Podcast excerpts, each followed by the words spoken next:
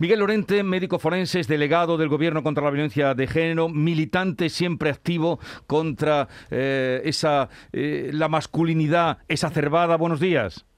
Hola, buenos días, eh, se cumplen 20 años de las primeras jornadas sobre la condición masculina. Se establece el día 21 de octubre como Día de los Hombres contra la Violencia Machista. Desde hace 20 años hemos avanzado mucho, ¿no? Sí, no lo suficiente, sobre todo en lo que es eh, el papel de los hombres y la implicación de los hombres, que siguen estando a gusto en esa eh, zona aparentemente neutral. Ellos, muchos hombres piensan que por no hacer nada, eh, digamos, manifiestamente machista, ¿no? De te dicen yo no soy machista, yo no soy maltratador, pues piensan que ya están haciendo por acabar con la desigualdad y el machismo que, que define la realidad, ¿no? Y creo que hace falta llamar la atención a esos hombres porque su pasividad se convierte en un apoyo explícito eh, hacia todo lo que es la, construcción masculina hacia todo lo que es el machismo.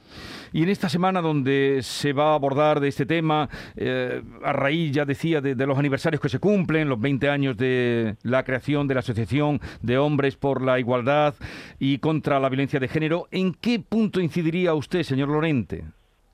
Pues eh, básicamente en la necesidad de eh, desarrollar políticas públicas dirigidas a, las nuevas masculinidades, a, lo que es el cuestionamiento crítico de esa masculinidad tradicional eh, tan dominante, tan prepotente, tan agresiva, tan violenta y al mismo tiempo en, facilitar eh, que la manera de ser hombre no viene impuesta ni marcada por esa concepción histórica, sino que se puede ser hombre de muchas formas y de hecho lo somos, aunque muchas veces tengamos que esconderlo para aparentar eh, esa masculinidad eh, reconocida y aceptada.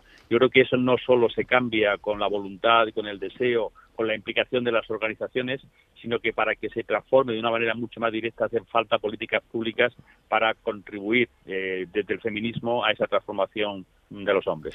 Carmen. Sí, señor Lorente, ¿qué tal? Buenos días. Eh, hemos hablado en otras ocasiones de la importancia que tiene la educación, ¿no? Se presenta como la mejor forma, ¿no? De luchar en favor de, la, de la igualdad, pero usted viene denunciando que se están dando pasos atrás.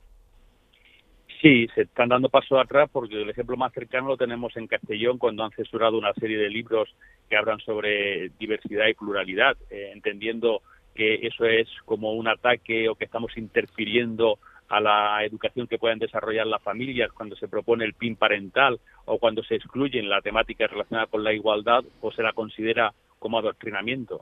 Eh, eso no solamente son planteamientos que se puedan compartir por una parte de la sociedad, sino que se están convirtiendo en instrumentos de acción política y por lo tanto se están convirtiendo en políticas, intentando hacer creer que eh, la neutralidad, que existe una especie de neutralidad, como decía antes, desde la que se puede optar por el machismo como conducta, como ese tipo de, de, agresiones, de, comentarios, eh, de piropos, ¿no? Algo ya muy explícito y que luego hay otra cosa que se llama feminismo, que se llama igualdad, y pero que el, el, gran eh, espacio viene ocupado por una aparente neutralidad.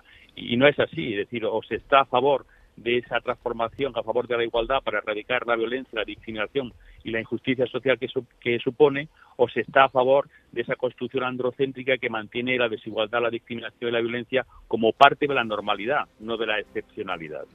Miguel Lorente, gracias por atendernos. Una vez más, llamada a la eh, concienciación y a la educación también en este sentido. Un saludo y buenos días. Igualmente, un saludo. Gracias.